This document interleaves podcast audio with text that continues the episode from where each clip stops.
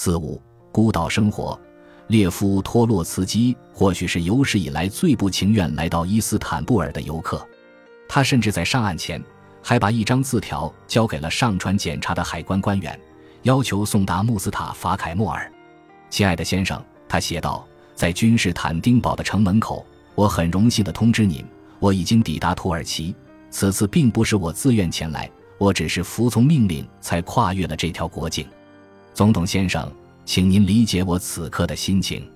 字条标注的日期是一九二九年二月十二日，这是伊斯坦布尔最冷的冬天，有轨电车要挖开积雪才能行驶，偏远一点的地区偶有狼群出没。为避开博斯普鲁斯海峡漂浮的大冰块，渡轮百年以来第一次停运。巴黎出发的火车好几天都埋在雪里，无法行进。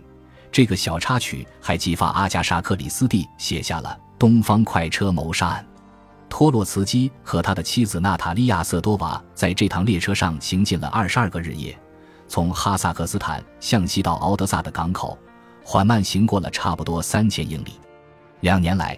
这一家人被约瑟夫·斯大林远远送离苏联后，一直在中亚辗转。尽管托洛茨基曾是十月革命的发起者之一，又是弗拉基米尔·列宁的亲密战友和俄国内战期间红军的领导人，但是1924年列宁逝世，斯大林的野心之门洞开。斯大林苦心筹谋几年，除掉了布尔什维克党的多位元老。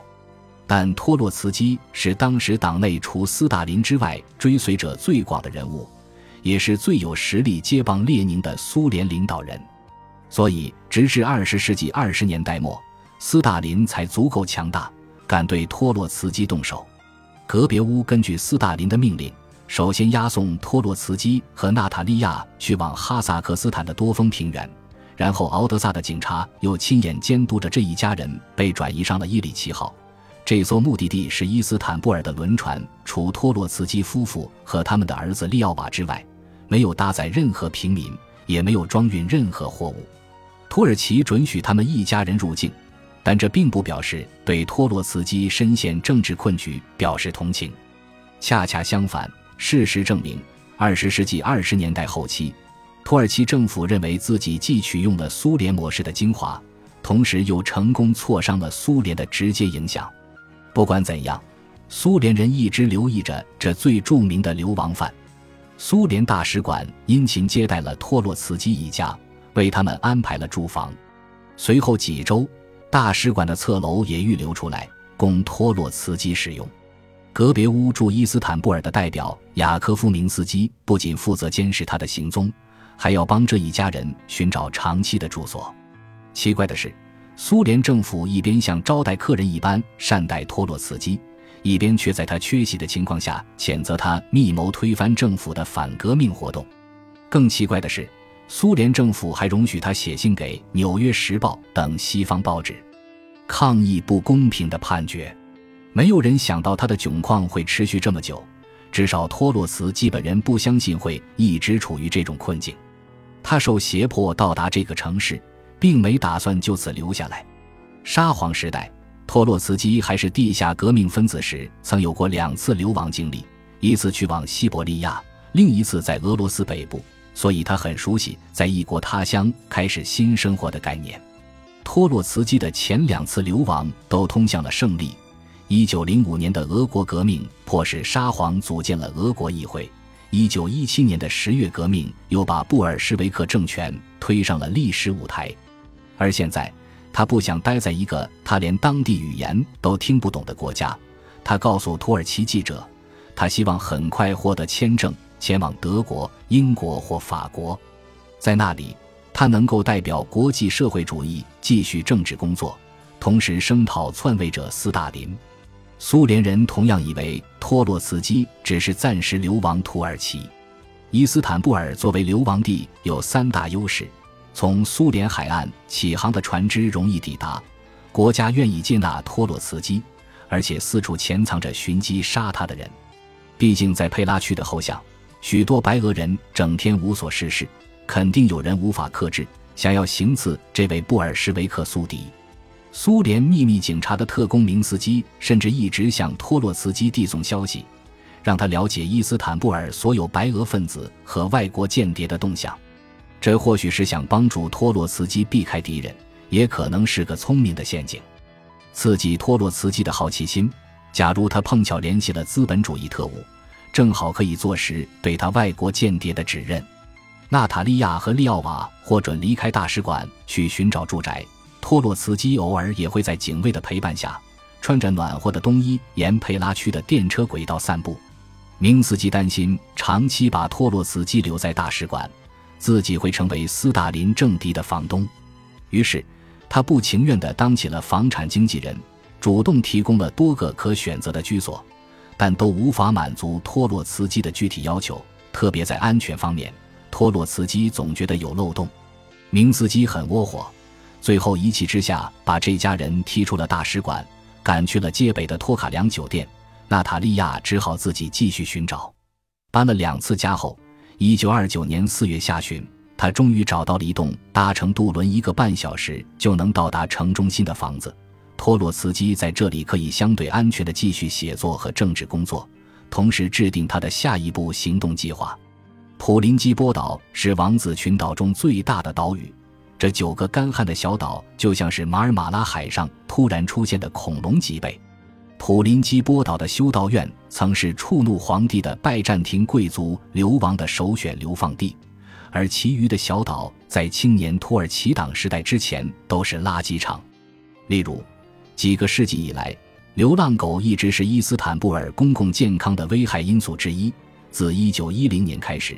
市政府发起了一项秩序与清洁的长期运动，下令围捕数万条野狗，并且把它们运到海斯扎达岩岛这个废弃的岛屿。成群的野狗相互撕咬，抢占雨水池，争夺迷途的飞鸟。多年之后，传言在安静的夜晚，如果恰巧起南风，伊斯坦布尔人还能听见狗群的狂吠与怒嚎。19世纪40年代。奥斯曼帝国开始定期向适宜居住的岛屿开放轮渡服务，普林基波岛一下变成伊斯坦布尔富有商贾，特别是希腊人的消暑圣地。木结构的住宅，再加上粉刷一新的白色阳台和活动自如的百叶门窗，消解了夏天部分的暑气。岛上严禁私家车驶入，所以本地人和观光客只能乘坐敞篷马车环岛行进。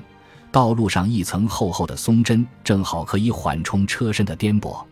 盛夏时节，棵棵夹竹桃的枝头都挂满了白色的小花，紫色的九重葛攀爬缠绕，漫过花园的围墙，构成路旁斑斓的画面。两旁树木葱茏的詹卡亚大街向北可以直达渡轮码头，成片的别墅和相依的宾馆面朝蓝宝石般的大海和安纳托利亚海岸低矮的山丘。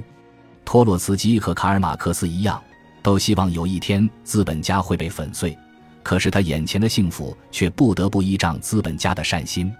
著名的土耳其商人接连前来帮助他开始去过离家的新生活。有的人是因为有机会接近政治名人而激动万分，有的人则是想向斯大林的仇敌献殷勤。一位前奥斯曼帝国官员把自己的别墅租给了托洛茨基。这座宽敞的宅院位于詹卡亚大街下坡的一侧，尽头就是临海的小悬崖，马尔马拉海波涛拍岸，距离我们的新家仅几步之遥。娜塔莉亚回忆道：“那是个美丽的地方，宽敞又宁静，面朝无边无际的蓝色海洋，大部分时间都沐浴着金色的阳光。”一九三一年三月，一场大概由电热水器故障引燃的大火烧毁了这栋房子。托洛茨基据说还起诉了房东与管家疏忽大意，但这并不能解决他必须另寻住处的燃眉之急。他们一家人不得不再次搬迁，先是暂住在岛上的酒店，接着搬去了亚洲大陆莫达区某个有围墙的屋宇，后来又搬回普林基波岛，住进了一所土耳其航运巨头名下的红砖房，距离原来的宅院只有一小段路。他们逐渐适应了这种桃李芬芳。花果富裕的田园生活，在岛民称为拉克科斯库小酒吧里，他们可以一边啜饮回香酒，一边面向北方欣赏伊斯坦布尔的景色。他如今是这位世界革命先知最始料未及的家园。托洛茨基成年累月地待在孤岛上，他越来越担心自己的安全。他确实有理由害怕，因为城内既存在白俄分子，又有布尔什维克特工。他经常随身携带小手枪，而且从不会在没有守卫的情况下走到室外。他就像是一位冲着孩子大叫“不要夺取他的财产”的古怪老人。他有时会突然猛拽希腊东正教牧师的胡子，确保他不是伪装的刺客；有时还会拔枪指着当地渔民，因为发觉他连续好几天在同一个地方拖网。岛民对他们身边这位极其著名的居民并不热情。托洛茨基聘用了当地的警卫、园丁和仆人，但是有关他特殊要求的故事也在附近流传。他要求厨师耳聋，这样他们就不能向外人汇报他的谈话。他还要求保洁工是文盲，这样他们无法阅读他的信件。